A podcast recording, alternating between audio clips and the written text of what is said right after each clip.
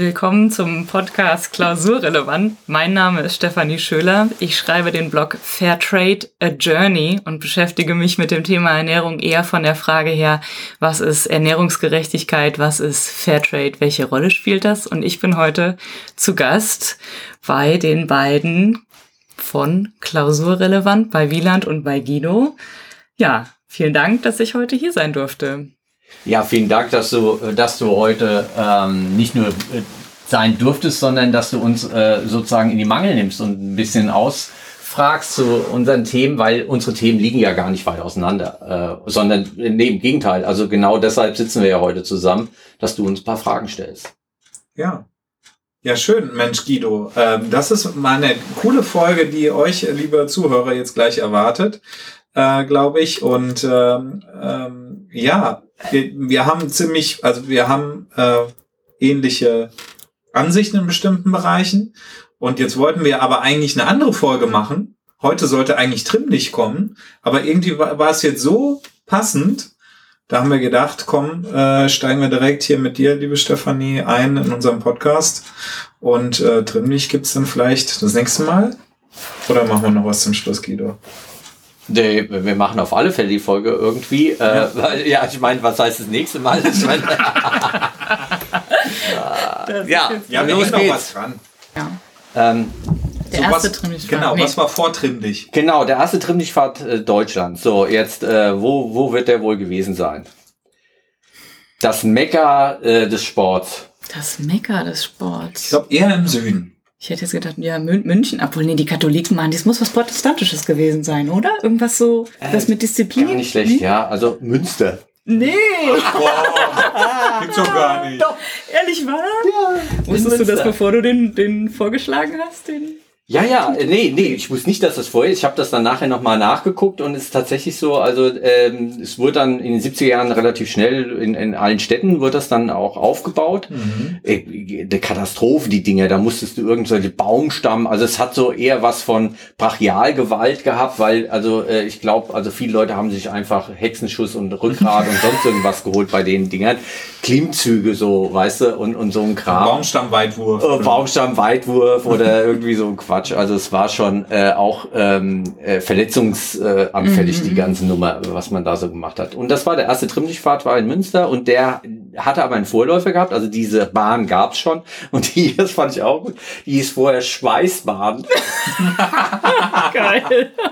Das muss man sich ausdenken. Ja, Ja, Wahnsinn. Ja, aber ich meine, das ist auch die. Zeit, ist das die Zeit der, dieser Stirnbänder, dieser Frotti-Stirnbänder? Ja. Ist Trimm dich fahr, hat Trimi auch, hat bestimmt auch irgendwie so ein Schweiß, Schweißband, oder? Genau, also es gab die ersten Trainingsanzüge. Äh, ja, Die gibt's in Berlin heute noch. Ich glaube, genau diese Trainingsanzüge, wieder, ja. diese, die werden in Berlin immer noch getragen, aber die Originalen. Das, das heißt dann Vintage, aber Ja. ich glaube, die sind original. Trainingsanzug. Polyester in lila und Petrol. Ja. vielleicht ist das auch eher 80er, aber ja. Und das und dann halt, äh, dass du dann den Trimmdichtpfad, wo dann nochmal unterschieden werd, äh, wurde zwischen äh, Geschlechtern auch, weil dann ähm, der Mann sollte dann irgendwie achtmal äh, irgendeinen Klimmzug machen, die Frau dann drei und Kinder dann irgendwie einen oder sowas. Also das war auch noch nicht irgendwie gendermäßig, das war alles so. Äh, äh, also, aber das ist beim Sportabzeichen ist das das bis heute, dass es nach Alter und nach Geschlecht unterschieden wird, wel- welche, ich meine, echt? hätte ich Aber jetzt ich gesagt, weiß nicht. hätte ich jetzt gesagt, ja. Also ich habe das früher oft gemacht Also wo es nicht ist, ist ähm, äh, äh, der der Jugendschwimmer, Fahrtenschwimmer und sowas ist. Also dieses äh, Das ist, oder ja, das, ja, nee, so oder- Seepferdchen oder so. Seepferdchen du wirst dann demnächst oder wirst du's- Pink oder sowas. wissen, Genau, das ja. genannte, das blaue Seepferdchen und das pinke Seepferdchen. Ja, weiß ich nicht. Da gibt's auch keinen Unterschied, oder? Nee. Gibt Sportarten, da macht man Unterschiede, bei anderen macht man nicht. Wie Bei mir hieß es zum Beispiel Pinguin. Bei äh, gab's gar kein Seepferdchen. Ich habe so ein Pinguin-Abzeichen. Echt? Was heißt das? Du bist auf dem Bauch, die, die, die, die Rutsche. Toter Mann oder was? Also einfach nur ist im? Bar. Die gleichen Anforderungen hieß aber Pinguin in Offenbach. Keine Ehrlich? Ahnung. Die wollten Die halt anders sein. Das ist ja süß. Die haben, dich, die haben dich einfach veräppelt. Also ich, Ja. Ich habe wirklich so ein Original-Aufnäher für die Badehose. Wo da ist ein Pinguin drauf, ja. drauf ist. Bei mir ist es definitiv ein Seepferdchen. Ein orangefarbenes. Bei mir hieß es noch äh, Fahrtenschwimmer, Jugendschwimmer. Fahrten. Ja, Fahrten schon mal. Freischwimmer, Freischwimmer war das erste. Freischwimmer. Und danach kommt DLRG äh, äh, Bronze, Aber, Silber, ja. Gold. Aber Frei, der Gold. Seepferdchen ist noch vor dem Freischwimmer. Wahrscheinlich, Ja, ja. weil wir so eine, ich so noch schon, du bist ja, glaube ich, noch mal ein bisschen jünger als ich, so eine verweichlichte Generation war, die immer schon gleich für das erste, okay, du hast es geschafft, nicht zu ertrinken, da kriegst du jetzt ein Abzeichen. für. Reingeschubst und ja. So in der Richtung. Ja, okay. Naja, okay, also das wird noch spannend, sehe ich schon mit eurem, äh, mit Sport und Ernährung ist auf jeden Fall ein Thema, was, äh, hattet ihr gesagt, viel nachgefragt wird. Was gab es denn für andere Themen, wo ihr sagt, das hat mir besonders viel Spaß gemacht? Da habe ich, das war mein Herzensthema oder da, da hatten wir besonders viel Spaß. Ja, mach, sag du mal. Was mir besonders viel Spaß Ja. gemacht hat, also Deine ich, Lieblingsfolge. Meine Lieblingsfolge, also äh, naja, ich habe mehrere irgendwie, aber äh, das, was äh, äh, glaube ich, äh, wo ich wirklich für gebrannt habe, war äh, die Innereien gewesen, äh, weil das ähm, einfach so viel Emotionen auch bei mir selbst so ausgelöst hat, Mhm. äh, zusätzlich irgendwie. Und ähm, so viel äh, Erinnerung und äh, so viele Dinge, die dann damit zusammengehangen haben und vor allem auch, das war eine der Folgen, wo wir ähm, äh, besonders viele Rückmeldungen bekommen haben und Mhm. besonders Mhm. persönliche Rückmeldungen Stimmt. bekommen haben, Mhm. wo Menschen also wirklich dann gesagt haben, wow, äh, und dann wirklich äh, ellenlange E-Mails geschrieben Ja, haben über deren Erfahrungen mit den Innereien und, Mhm. und, und wie, wie das also in ihrem Leben sozusagen Mhm. eine Rolle gespielt hat. Irre.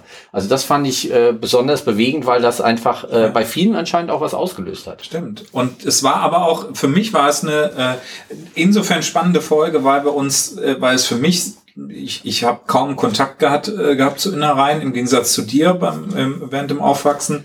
Und äh, für mich war es total spannend, weil das so ein Tabuthema irgendwie äh, zu sein scheint. So, ne? Und das fand ich halt mal cool, das so zu thematisieren, nicht immer so glatt gebügelte Themen und High Detail, sondern halt einfach auch mal solche, solche Sachen Mhm. ähm, auf den Tisch zu bringen und äh, mal darüber zu sprechen. Und interessant fand ich auch bei den Rückmeldungen, das kam nicht nur von Leuten, die eher so in, in deinem Alter oder vielleicht sogar älter sind, sondern auch von Kommilitonen Mhm. oder äh, Studenten im ersten äh, Ökotrophologie, ja, die sagen, hey, ich komme von Fechter oder hier aus, aus der ländlichen Mhm. Region und bei uns ist es ganz normal Mhm. gewesen. Ne? Also immer noch in, in, diesem, in diesem Bereich. Und das war total interessant, so Ja. mitzukriegen. Und es hat halt auch ähm, ähm, äh, eine, die, die, äh, jede Folge macht Spaß, aber die hat besonders viel Spaß auch Mhm. gemacht. Und da messen wir ja auch unseren Erfolg dran. Also Mhm. wie viel Spaß macht uns die Folge Mhm. und dann ist es eine gute Folge. Also Das heißt, keine dann- Klickzahlen oder sonst Heißt, was. du würdest sagen, für dich war das eure erfolgreichste, erfolgreichste Folge, weil die Mhm. dir am meisten Spaß gemacht hat. Yes. Ja. Wie sieht's bei dir aus?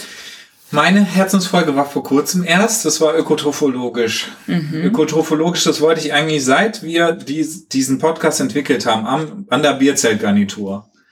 Da wollte ich das schon machen, weil das ist einfach so ein Thema, viele der Ökotrophologen und auch die mit mir, die, äh, die das Studium gemacht haben oder die es dann spä äh, etwas später äh, gemacht haben, die äh, ähm, Jahre unter mir waren, zu denen ich aber Kontakt hatte, ist mir halt aufgefallen, dass viele einfach echt nicht wissen, wohin mit sich. Mhm. Also die machen, machen dieses Studium, was echt toll sein Mhm. kann, dass es dir viele Möglichkeiten gibt, aber ähm, du musst es, du musst halt aktiv werden. Du kannst nicht passiv das konsumieren wie andere Studienfächer und dann sagen, hey, jetzt bin ich Informatiker, zack, ich setze mich hinter den Mhm. Computer und programmiere was, sondern ich bin Ökotrophologe, ich könnte alles machen. Mhm. Ich könnte, ich könnte Blogger werden, ich könnte Influencer werden, ich könnte aber auch Ernährungsberatung machen für Mhm. adipositive Leute oder äh, Diabetiker. Ich kann aber auch in eine Großverpflegung bei Appetito äh, Produktentwickler werden. Ich kann aber halt eben auch in eine Rösterei gehen Mhm. und dort Röstprofile entwickeln und so weiter. Also es ist halt, es macht dir viel auf. Mhm. Aber man, man merkt halt auch, vielleicht liegt es auch an den Generationen gerade, dass es viele Leute überfordert, Mhm. dass sie so viel machen könnten und sie dann eher Das nicht so ein einheitliches Berufsbild ist. genau glaub und dich nimmt hier keiner an die Hand. Mhm. Du musst eine Selbstständigkeit irgendwie mitbringen und und so ein so ein Spirit und dann kannst du dieses Studium richtig richtig gut nutzen. Mhm. Wenn du das aber nicht hast, dann dann dann passt passt es nicht so richtig. Mhm. Ne? Und da wollte ich halt einfach diese Folge mal machen, wie wir beide das sehen aus aus auch Prof und ehemalige Mhm. Studentensicht um halt auch den Zuhörern, was ja auch viele Erstis sind oder Leute, die sogar erst äh, noch entscheiden oder aufmerksam werden über Mhm. unseren Podcast auf den Studiengang, dass sie da halt schon, schon mal Mhm. Bescheid wissen, so, ne, in welche. Richtung man da gehen kann. Okay. Und deswegen war dir das wichtig und Ja, das hast total. du mit dem. War das für dich auch, hat es dir auch am meisten Spaß gemacht? Würdest du sagen, das war für dich der erfolgreichste nach euren Kriterien? Nee, tatsächlich, es war eine Folge, wo ich mir gedacht habe, ey, was für ein trockenes Thema. Ich meine, es war Zusatzstoffe. Ja. Ich dachte, was soll ich dazu sagen? Das wäre, das ist halt so eine, das wäre so eine Guido-Folge, so viel wissenschaftlich. Ich habe mir gedacht, was soll ich dazu sagen Mhm. irgendwie? Und hatte gar nicht so viel Lust auf die Folge irgendwie. Ne? Wir mussten die aber, also wir mussten die nicht machen, aber wir hatten Anregungen bekommen aus der Community quasi, könnte dazu nicht mal was machen. Und dann, und dann hatte mich total überrascht, weil wir doch wieder fast eine Stunde gefüllt haben und das in, in so einer lockeren Atmosphäre und es dann doch total spannend war. Das finde ich eigentlich die coolsten Mhm. Sachen, von denen man es vorne, von vornherein nicht weiß. Ist ähnlich bei mir mit diesem Sportthema. Da habe ich mir auch gedacht, hm, ja. Wieland und Sport. Ja. Habe ich mir nämlich auch gedacht. Ja. Da bin ich mal sehr gespannt, habe ich mir gedacht, was Wieland da jetzt äh, sagen wird. ja, ja, genau. Ja, können wir ja mal, her mal gucken, ja. ja. Mhm. Ich. Aber das ist halt, also es ist meistens so, also der, der plaudere plaudere ich jetzt mal auf, aus dem Nähkästchen. Guido bereitet sich richtig gut vor, hat ein Skript und all so eine Sachen und ich meistens nicht. Mhm. Bei, bei mir kommt viel aus der Hüfte geschossen, so, ne? Aber ich habe halt auch schon viel probiert, viel gemacht und probiere auch immer noch. Also ich glaube, das ist manchmal in der Folge dann auch ähm, ein gutes Ping-Pong. Mhm. Auf der einen Seite strukturierte, mit wissenschaftlichen Inhalten unterfütterte, faktenbasierte und dieses auflockernde und vielleicht die eine oder andere Flapsig Flapsigkeit Mhm. auch, die äh, das vielleicht auch ansprechend macht für die, für die Zuhörer. Ja, es ist sowieso, dass wir darauf mal auch angesprochen worden sind, ob das nicht ein bisschen mehr Battle auch sein kann oder ein bisschen mehr polarisierend, so in, um das noch ein bisschen aufzu, äh, ähm, unterhaltsamer sozusagen zu machen. Äh, Wir machen so, wie wir sind. Und was du halt noch mitbringst, sind äh, häufig äh, hast du eine super Idee fürs Probieren dann auch. Hm. Und bringst dann äh, selbstgemachte Sachen noch mit, wo du dich dann drauf vorbereitest und du sagst, und da habe ich noch Harte, was. harte Kuh. Harte Kuh. Harte Genau. Kuh, hast Ja, du ja, selber, ja. ja. Das kannte ich gar nicht. Also, das Nee, geht- ja gut, Darmstadt ist natürlich schon. Darmstadt ist halt nicht mehr Frankfurt. Ja. Ne? Das ist, Nee, das ist ja Provinz. äh, Das ist ja, ich weiß gar nicht, mit sowas Wo gehört ist das. Frankfurt? Wo ist das eigentlich? Das Zentrum des Jugendstils. Stimmt, ja, da natürlich, ja, Mathildenhöhe und so weiter, Genau, aber, genau, äh, aber ist ja schon halb Heidelberg oder sowas, oder? Ja, meins ist schon sehr südlich. Schon sehr südlich. Ist Ja. Hessisch, Hessisch Riviera quasi. Da wird schon fast Wein angebaut, ja. Gut, ähm, die, die Frankfurt? Bergstraße, ja. Gibt's auch. Frankfurt gibt's ja auch den ein oder andere, den einen Hang irgendwie, wo Ja. sie Wein anbauen. Ach, ach ich was. glaube, am, ist das am Lorberg oder so? Also, Ja, okay, gut, ja. Also, ja, ja, aber auch nur an dem einen Hang. Also, Ja. Dann lieber. Apple so hobbymäßig Ja. irgendwas, so halb professionell, weißt du. Das ist, so. nee, lieber Appleboy, da denke ich aber auch. Das ist aber in Darmstadt dann auch nicht so. Doch, doch. Doch, ja, Odenwald mit und so weiter, Ja, ja. Ja, doch, auf jeden Stimmt, Fall. ja. Das auf jeden Fall. Ja, oh Gott, ja. Ja, ihr habt, ähm, äh, also ihr habt eher so einen lockeren um Umgangsstil immer im Podcast, mir auch schon aufgefallen. Jetzt hast du gerade sowas gesagt wie, das haben wir am Biertisch entwickelt. Hab ich das richtig gehört?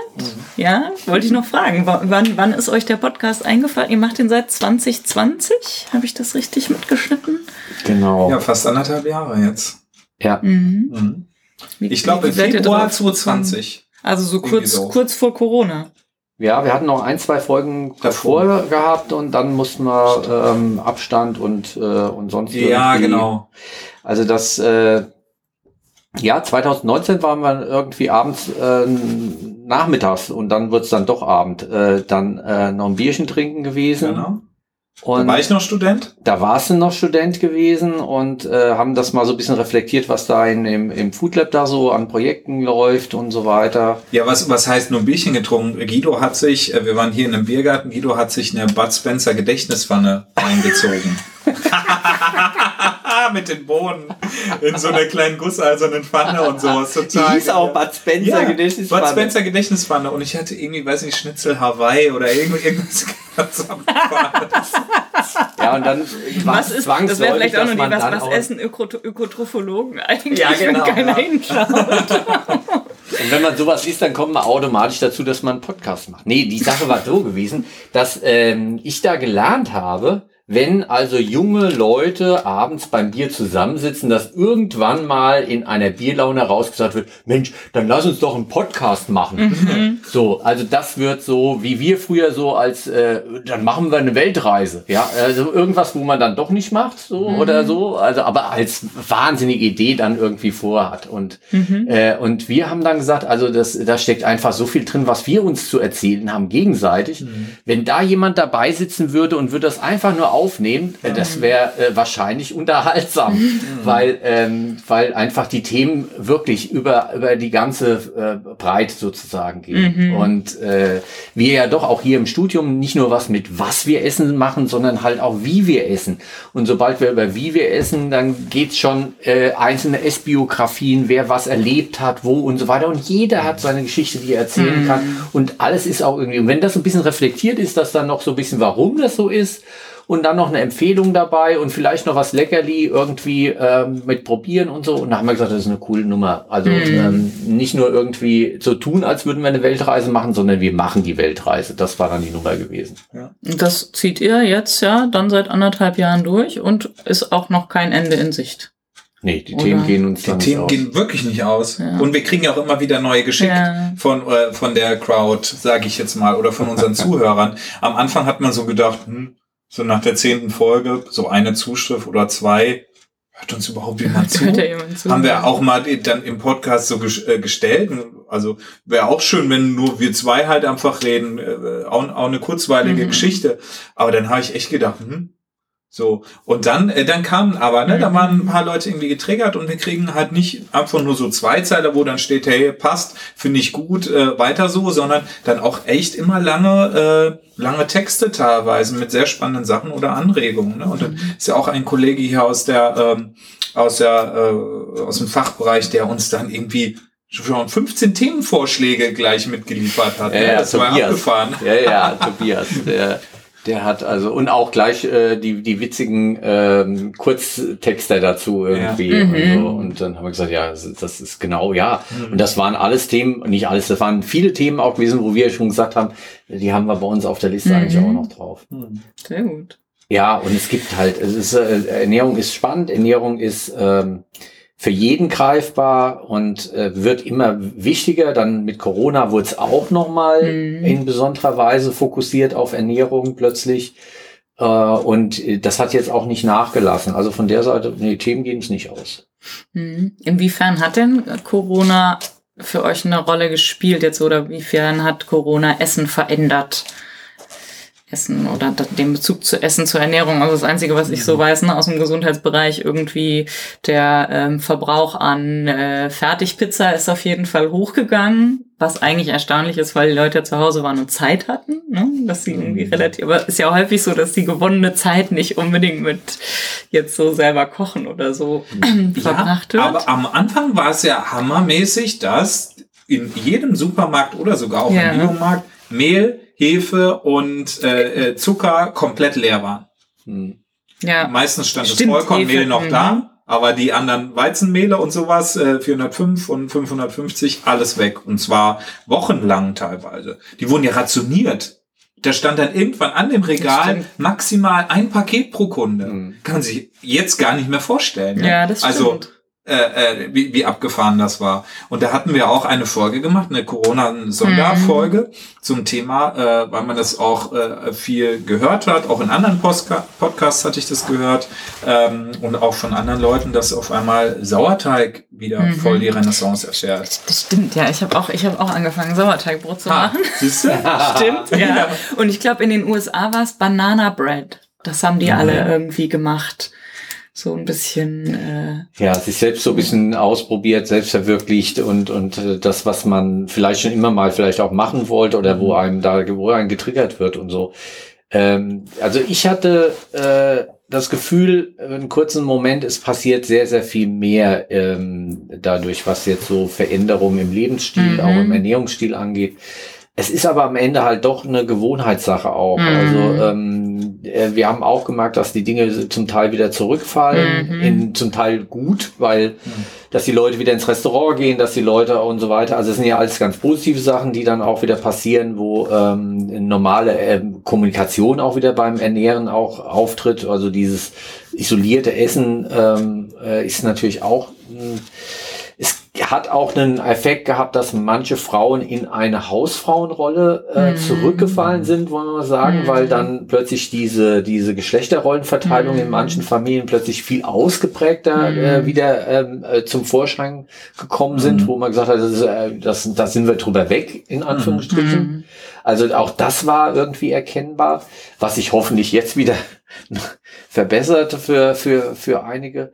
Aber ähm, äh, in der Summe, ähm, glaube ich, was übrig bleibt, ist, ähm, Regionalität wird äh, groß geschrieben. Also man hat ein Gefühl für gekriegt, dass es äh, die Lieferketten und all das, was mit Sicherheit und Ernährung zu tun hat, doch ein bisschen fragil ist. Mhm. Und äh, deshalb also mh, drauf geschaut wird, kenne ich den, wo ich es herkriege, oder Mhm. kann ich irgendwie mehr den Bezug dazu kriegen auch.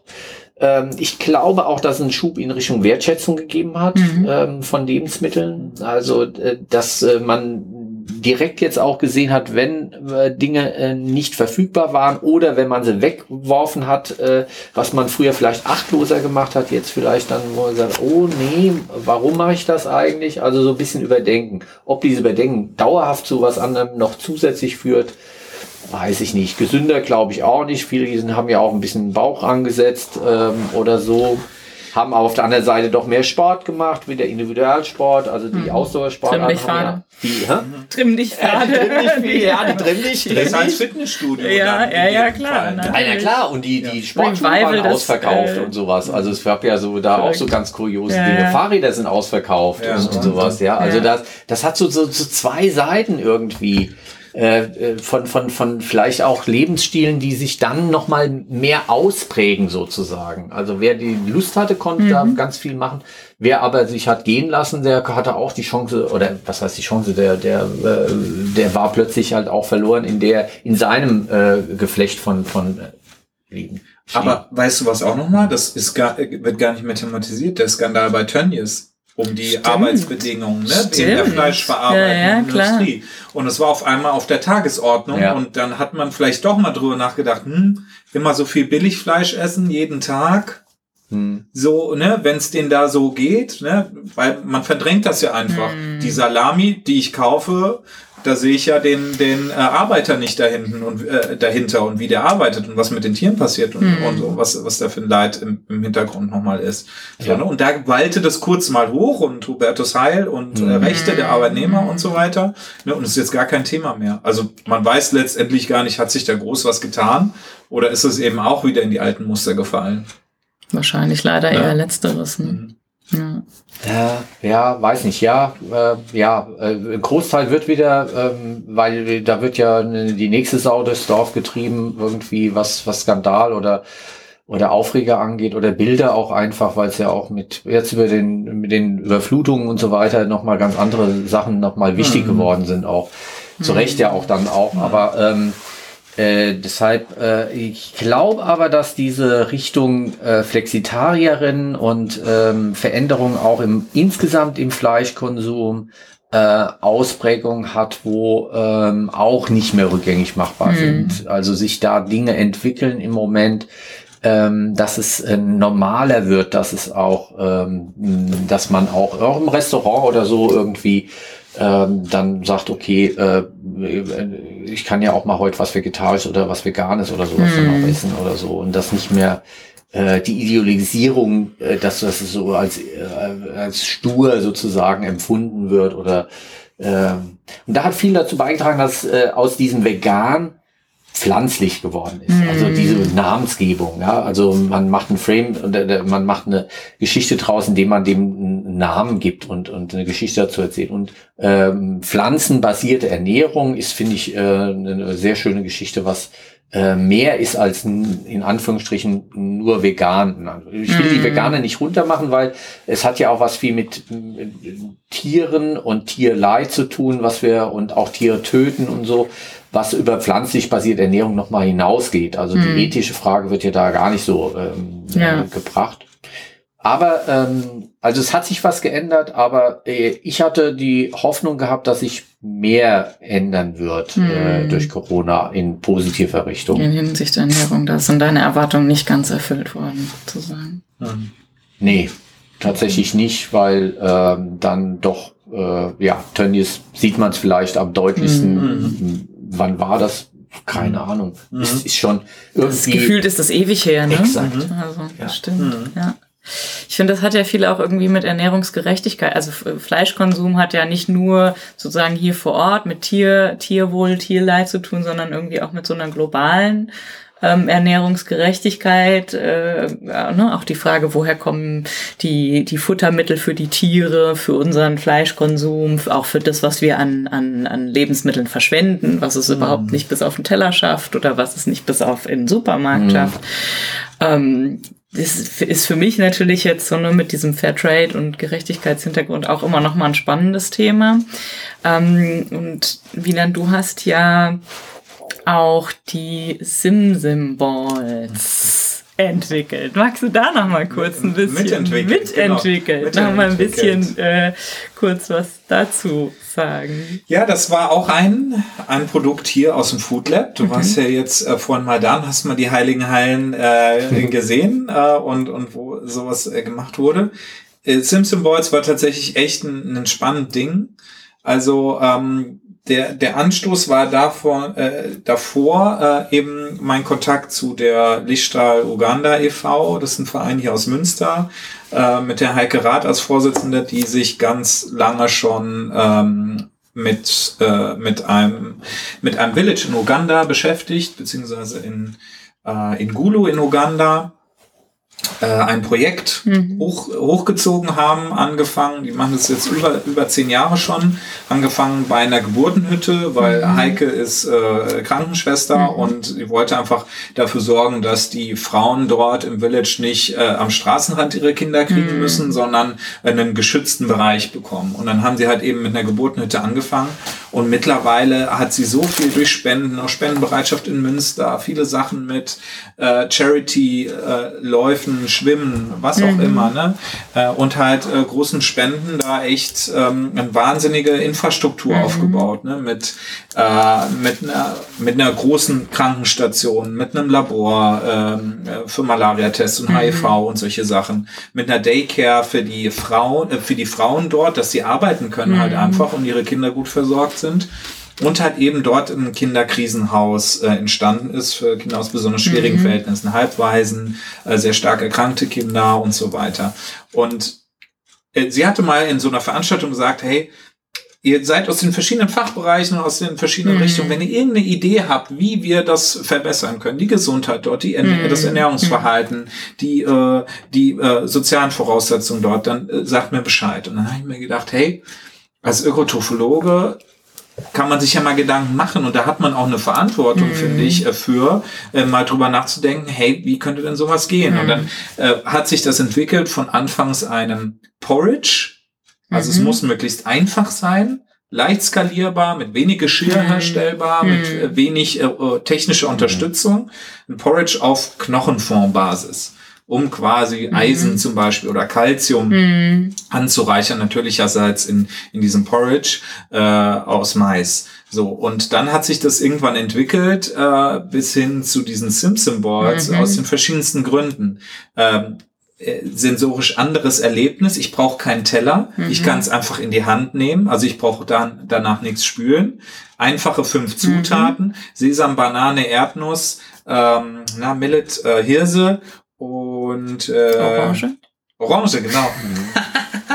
die Sache mit dem Vitamin C. Ja, genau, die Sache mit dem Vitamin C. Genau, Orange war auch mit drin. Das ist ja relevant. Ja, und ja. Äh, da haben wir dann im Food Lab halt eben Jeline und ich, äh, meine äh, Kollegin dort bei diesem Projekt, äh, haben wir halt eben diese Simsim Balls und das angelehnt. Simsim ist der organische Begriff für Sesam mhm. und Balls hat von diesem Trend Energy Balls. Mhm. Ne, haben wir das halt kombiniert miteinander und äh, letztendlich über ein Stipendium, was wir bekommen haben. Also wir haben wirklich äh, bei einem Wettbewerb mitgemacht, haben wir 10.000 Euro gewonnen für das mhm. Projekt ähm, und äh, konnten das umsetzen. Und mittlerweile äh, wurde dort dann von der Lichtstrahl Uganda e.V. noch zusätzlich ein Stück Land erworben. Mhm. Da werden jetzt diese Zutaten angebaut, mhm. peu à peu. Und äh, natürlich dauert es noch, bis da Bananen wachsen und Orangen, ne? aber mhm. Millet und Erdnüsse, also Hirse und Erdnüsse, mhm.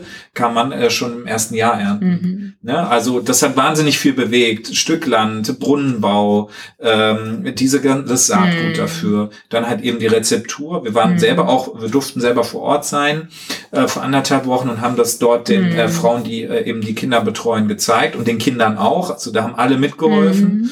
Ähm, und das ist total gut angekommen. Es war halt einfach echt schön, dass, äh, dass man dann auch mit diesem, mit diesem Studium, das, was man hier lernt, mhm. dass man dann so auch eben ähm, äh, dann Kindern in prekären Lagen helfen kann ne, mhm. dadurch. Und ähm, ja. ja. Und äh, das ist ein, ein ganz tolles Beispiel auch dafür, weil ähm, es wird häufig vergessen bei dieser Definition auch von Nachhaltigkeit. Hm. Äh, Nachhaltigkeit wird häufig gesagt, ja, das hat was damit zu tun, dass die nächste Generation ähm, die Bedürfnisse genauso befriedigen hm. kann, wie wir sie jetzt machen, so, hm. dass sie nicht eingeschränkt sind. Dann hört meistens die Definition auf. Die Definition von Brundtland äh, aus diesem Original geht aber weiter. Hm. Weil sie sagt nämlich, unter Bedürfnis wird unter Priorität das verstanden, was die Armen auf dieser Welt nicht mhm. erreichen können. Das heißt also, wir haben häufig diese verkürzte Version in den reichen Ländern, wo wir sagen, ja, okay, wir müssen nur gucken, dass unseren El Enkeln dann gut geht, unseren mhm. Enkeln mhm. gut geht. Aber ähm, es wird häufig vergessen, dass es im Prinzip darum geht, äh, Nachhaltigkeit erstmal auch gerecht zu gestalten mhm. auf diesem Planeten. Das, also, da, dein Vertretansatz ist nämlich genau äh, diese diese erweiterten diese erweiterte Definition, mhm. die ähm, ich würde mal sagen 90 Prozent der Menschen, die mit Nachhaltigkeit zu tun haben, gar nicht wissen, mhm. dass da nämlich diese Definition auch noch mit drin steckt. Mhm.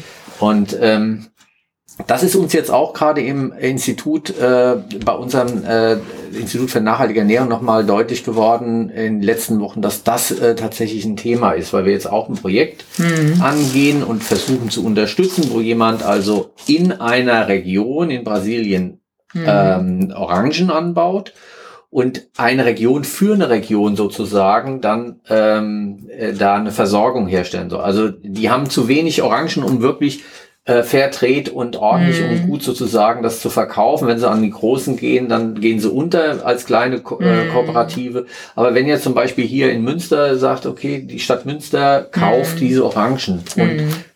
äh, so von Region für Region das ist, äh, glaube ich, äh, etwas, wo äh, mhm. Projekte ähm, äh, vielleicht in Zukunft mehr noch äh, wichtig werden, weil wir denken regional, habe ich eben schon mal aus Corona raus, aber wir müssen auch mal die Regionen uns anschauen, wo es halt nichts gibt mhm. und mhm. die unterstützen. Und das können wir gut, wenn wir solche Partnerschaftsdinge, die eigentlich mhm. auch nichts Neues sind, das ist ja ähm, aber das, wie du schon sagst, an einer Stelle, wo man dann diese Partnerschaft aufbaut, weil Partnerschaft mhm. heißt natürlich Vertrauen gewinnen, langfristig auch denken, die Menschen auch begleiten, ernst nehmen und nicht nur sagen, hier habt ihr ein bisschen Geld und da baut euch mal einen Brunnen oder sowas, ja. Mhm. Das ist, das ist es nicht, sondern es ist sozusagen diese langfristige äh, gemeinsame, mh, das gemeinsame Erleben auch und dann auch äh, stützen und, und machen und tun. Mhm. Also hm, da kann man einiges auch im, im Ernährungsbereich und da sind die Simpson Boards ein sehr schönes Beispiel für so ein, so ein, so ein Projekt. Ja, ich fand's großartig, weil was, was ich immer so an der an Entwicklungshilfe schwierig finde, ist, wenn dann sozusagen Techniken von der westlichen oder vermeintlich entwickelten Welt in die vermeintlich unterentwickelte Welt gebracht werden, die dann mhm. am besten noch aber einen Gewinn erzeugt in der westlichen, also was weiß ich, mhm. Brunnenbau durch Siemens irgendwo oder ne, irgendwelche, das finde ich immer problematisch, wohingegen das ja eigentlich ein Wissenstransfer ist. Also genau. das finde ich, das finde ich großartig, weil du einfach sagst, okay, wir haben hier das Lab, wir haben das Wissen, Ähm, wir können gucken, welche, ne, welche Mineralstoffe, was weiß ich, Eisen fehlt da, äh, wo ist das drin, mhm. äh, was braucht's noch? Es braucht noch das Vitamin C, um mhm. die Bioverfügbarkeit zu erhöhen. Wir entwickeln hier ähm, was, was die vor Ort aber dann ähm, umsetzen können und was wir nur hinbringen, ist quasi unser Wissen und danach können die damit tatsächlich vor Ort selber alles anfangen und brauchen gar nichts mehr. Und das ist das, ist das was ich großartig finde an diesem Projekt, was mhm. mich da so, so begeistert hat. Mhm. Ähm, und was du gerade noch sagtest mit den Orangen, das geht ja dann Richtung Direct Trade auch. Also jetzt nochmal dieses Region für Region ist, glaube ich, nochmal ein besonderes Konzept, aber ähm, das, das ist so das, was mein Gefühl auch ist, das Direct Trade, wo du wirklich, oder Relationship Coffee jetzt wiederum, ne, ähm, ein Thema ist, wo man wieder mehr ein Gefühl für den Produzenten hat. Mhm. Äh, bei Brasilien fällt mir noch ein to Toda wieder. Kennt ihr das? Die sowieso Essbäume mhm. anbauen, äh, Aufforstung des, des Regenwaldes eben dann ganz konkret mit Produkten, die auch vor Ort, Nussmus oder sowas, mhm ähm, hergestellt werden, um das dann wiederum hier zu verkaufen. Mhm. Die haben manchmal ein bisschen die Schwierigkeiten, dann die Abnehmer zu finden und sich im, im normalen Markt zu orientieren. Aber ja, genau, dieser direkte Handel scheint ein Thema zu sein. Ja. ja, ist ein Thema, aber es ist tatsächlich, also ich, ich bin ja auch in der Kaffeerösterei mhm. im Qualitätsmanagement ja. und da haben wir halt eben auch einige Labels, Bio und Fairtrade äh, ja. drin. Es gibt ja noch Rainforest Alliance und was ist dann alles. Ja. Aber beim Direct Trade gibt es kein Label. Die Sachen werden nicht überprüft. Wir mhm. müssen also vertrauen. Und dieses Vertrauen kann nur entstehen, wenn man eine langfristige Beziehung mhm. dahin hat. Und aber selbst dann muss auch der Kunde dir vertrauen, mhm. dass du das schon alles richtig machst. Mhm. So, ne? Und in, in so einem Qualitätsmanagementsystem funktioniert das nicht, mhm. weil es nicht überprüft ist. Man kann äh, nicht an irgendwelchen Standards mhm. das überprüfen, ob das wirklich so ist, ob er, ob mit der Produzent nicht doch, weil das halt die Ernte nicht so gepasst hat, er aber gern das Geld will, dann doch von einem Nachbar äh, mhm. irgendwie eine konventionelle Ware damit reinpackt und es wird nicht mhm. kontrolliert und solche Sachen. Das, das kann ich daran nicht festmachen. Deswegen ist es zum Beispiel Beispiel in so einem Qualitätsmanagement, also äh, wir sind nach IFS zertifiziert, ist sowas schwierig. Mhm. Also, du kannst es nicht so einfach darstellen. Mhm. So, ne? Außer du bist halt wirklich äh, präsent in diesen Regionen, fährst oft, fliegst oft dahin, mhm. ähm, hast da vielleicht auch äh, deine auch deine eigenen Mitarbeiter, die vor Ort, äh, die du angeworben hast vielleicht oder die da in diesem Projekt sind und die das auch mit kontrollieren und überwachen. Mhm. Also du baust nochmal ein Qualitätsmanagement in diesem äh, mhm. äh, Land auf, mit dem du handelst. Ähm, und das macht es halt wahnsinnig groß. Mhm. Und äh, das ist, sagen wir mal, für, für Röstereien, die kleiner sind, mhm. äh, manchmal einfacher, weil sie meistens nicht so einem standardisierten mhm. äh, QM-System unterworfen sind und ja, aber letztendlich spielt es auch immer eben mit dem Vertrauen von den Kunden. Und das muss man halt irgendwie hinbekommen, dass das wirklich auch astrein hm. ist. So, da, deswegen habe ja. ich auch, ich, ich finde Direct Trade cool, total cool und da sind tolle Qualitäten auch, äh, die man da so trinken kann und bekommen kann. Aber es hat immer dieses Geschmäckle so ein bisschen. Ne? Definitiv. Auf der anderen Seite war ich letztes Jahr ähm, mit mehreren Importeuren und Röstern in Kolumbien auf mhm. Kaffeefarmen und ähm, da sagte mir einer, der Spezialitätenkaffee äh, importiert nach Europa, äh, er würde grundsätzlich nichts nehmen, was ein Bio- oder ein Fairtrade-Siegel hat, mhm. weil einfach das, weil du in dem Bereich nie die Qualität für einen Spezialitätenkaffee kriegst. Ist, äh, würdest da, du, siehst, das, ist das äh, so? Äh, ja? Das ist ähm, tatsächlich auch ein Thema. Mhm. Der Specialty Coffee ist gerade was, sagen wir mal, die sensorische Bewertung. Also da gibt es ja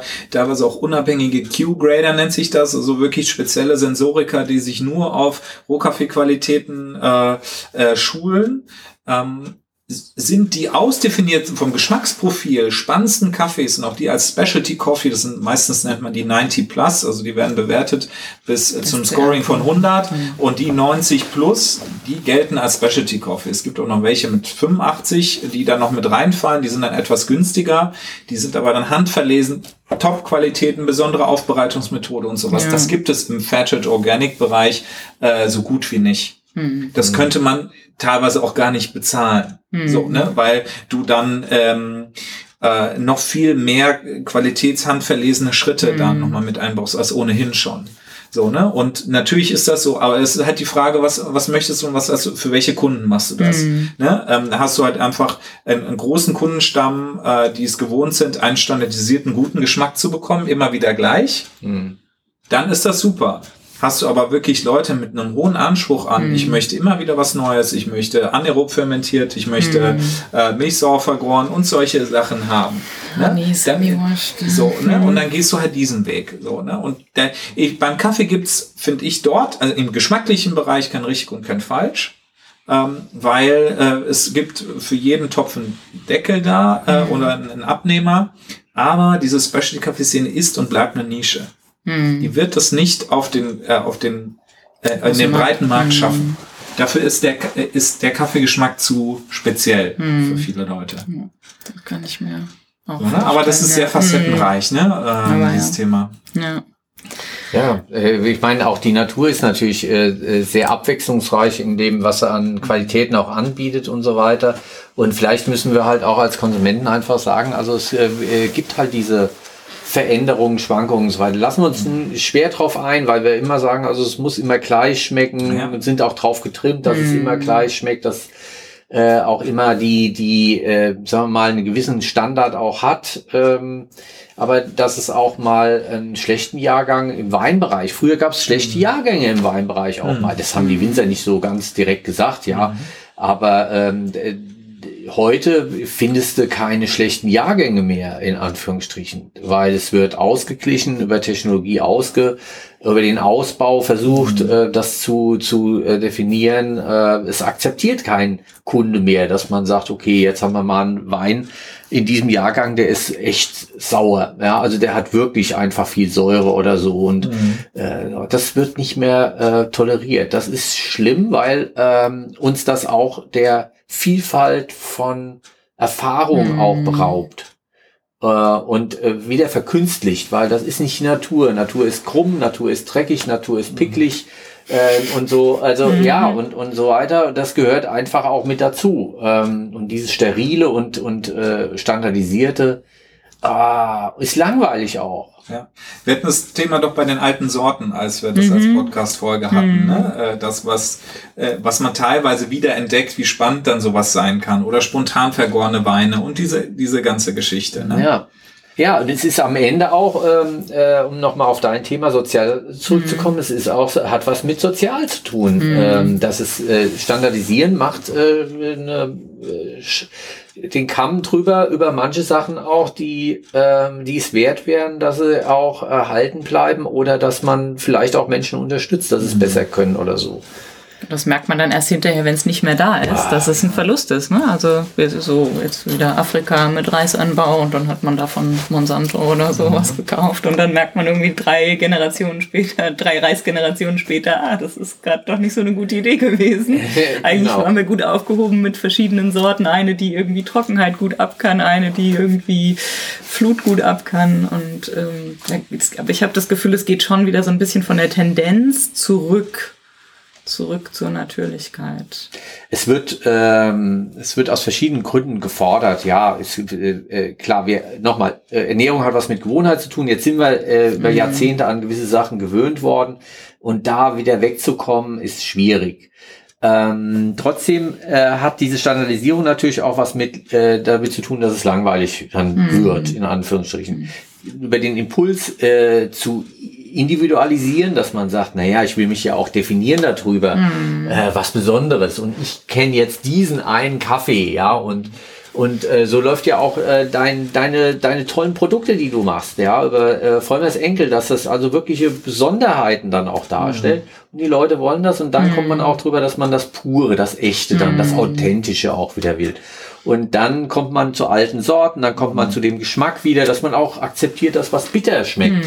Mhm. Ja, ähm, was äh, lange rausgezüchtet worden ist, wo dann die Leute jetzt sagen, also nur süß ist ja auch langweilig. Mhm. Nee, es soll auch mal äh, wieder karnig oder das halt auch äh, ähm, äh, fermentiert wird, mhm. spontan vergoren. Mhm. Also all die Sachen, die, wie du schon sagst, mhm. wieder, äh, wieder jetzt kommen. Und dann ist natürlich die Sache, wenn es nicht mehr da ist, weil einfach die Sorte ausge gestorben mhm. ist, weil äh, es niemand mehr weiß, wie es geht. Mhm. Äh, das ist das, das Drama, in dem wir jetzt stecken. Vielleicht. Und, und da habe ich, äh, als ich mal über die Slow Food äh, Arche äh, Liste mhm. gestolpert bin, also mit, mit solchen Sachen, die geschützt sind, zum Beispiel buntes Bentheimer Schwein, also die in diese Arche mhm. eingetragen sind als schützenswerte Art, ähm, äh, da stand drin, du musst das essen, was du schützen willst. Weil mhm. sonst wird das aussterben irgendwann. Ja. So, ne? Und äh, das fand ich auch einen tollen, einen tollen Satz, weil ja. was nicht nachgefragt wird. Das wird das nicht gezüchtet, ja, ne? genau, ist irgendwann weg. Ja. Ja, es ist, klingt fast ein bisschen absurd erstmal, ja, aber ja. es ist tatsächlich, ja, klar, mhm. natürlich. Das wird dann, was produziert wird, mhm. ist das, was danach gegessen wird und das ist das, was dann auch erhalten wird. Ne? Ja.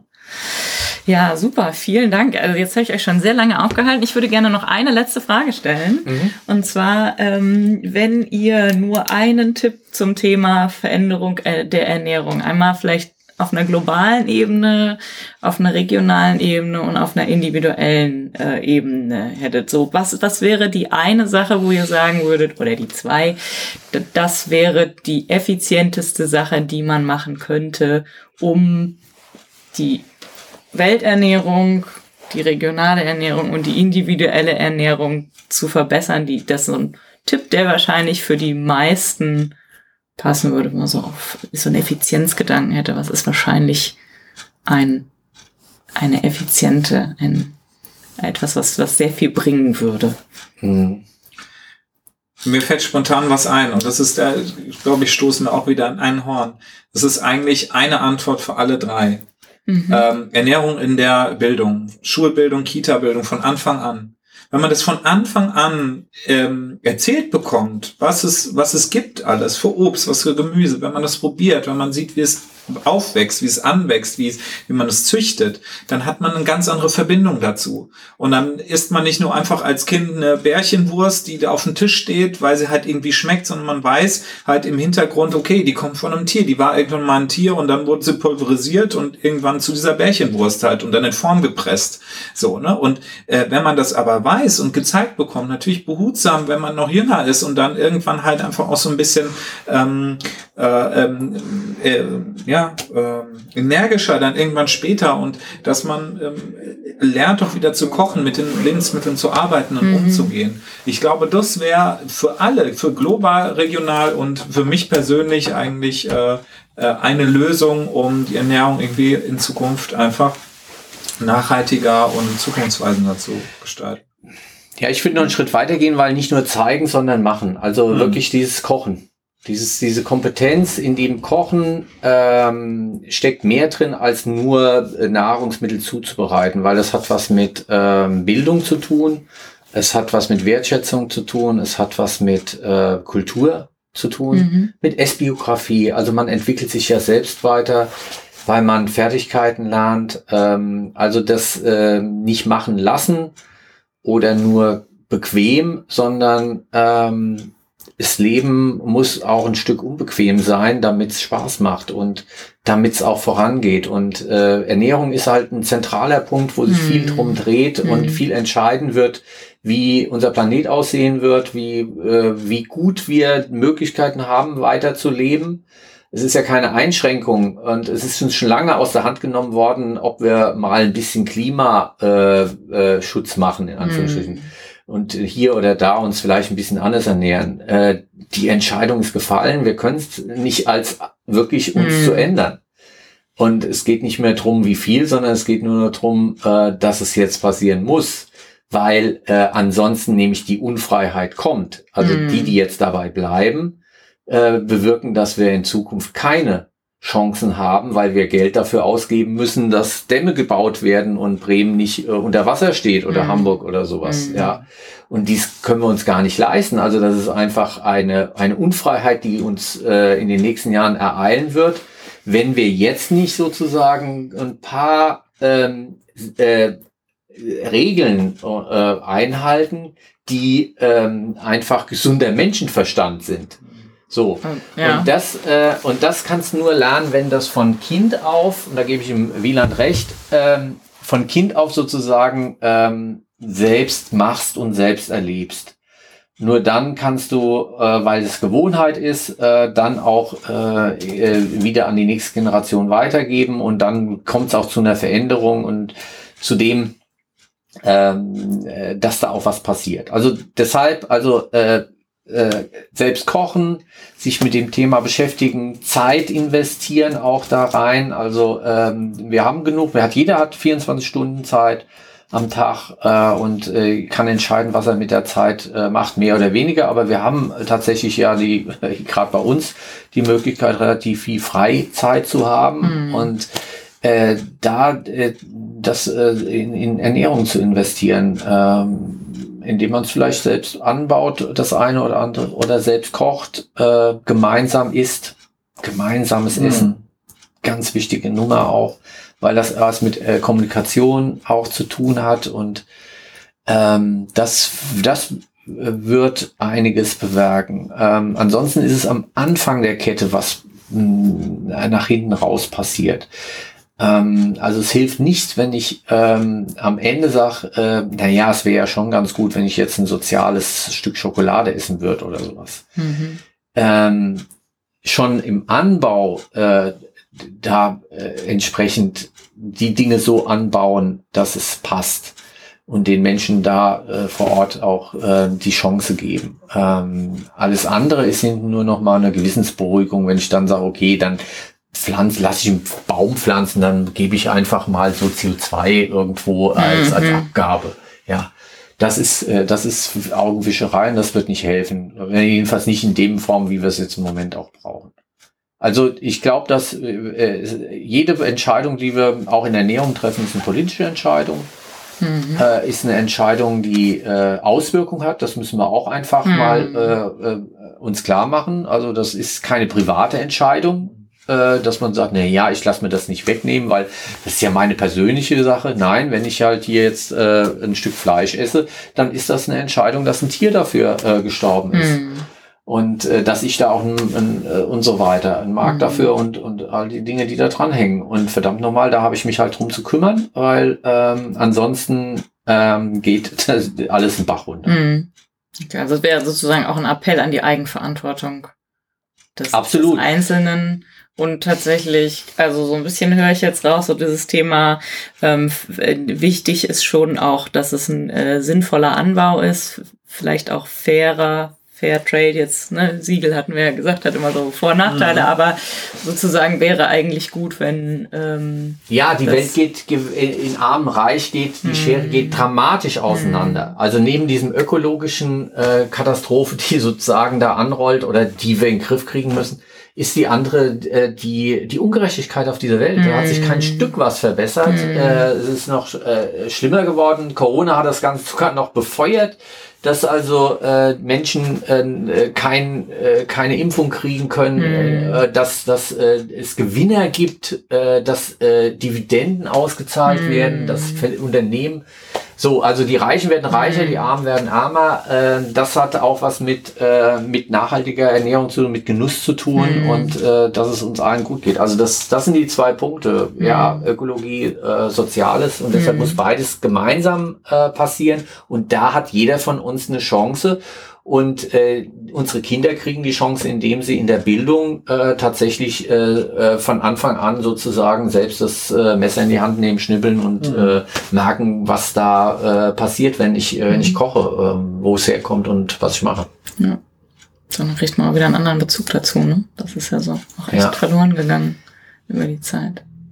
Ja, prima. Jetzt haben wir es also äh, sehr, sehr taffe Themen dann zum Schluss. Ja, aber Wahnsinn. War aber wichtig gewesen. Ja. Vielen Dank. Super, ja, vielen Dank. Dann mache ich das hier mal aus.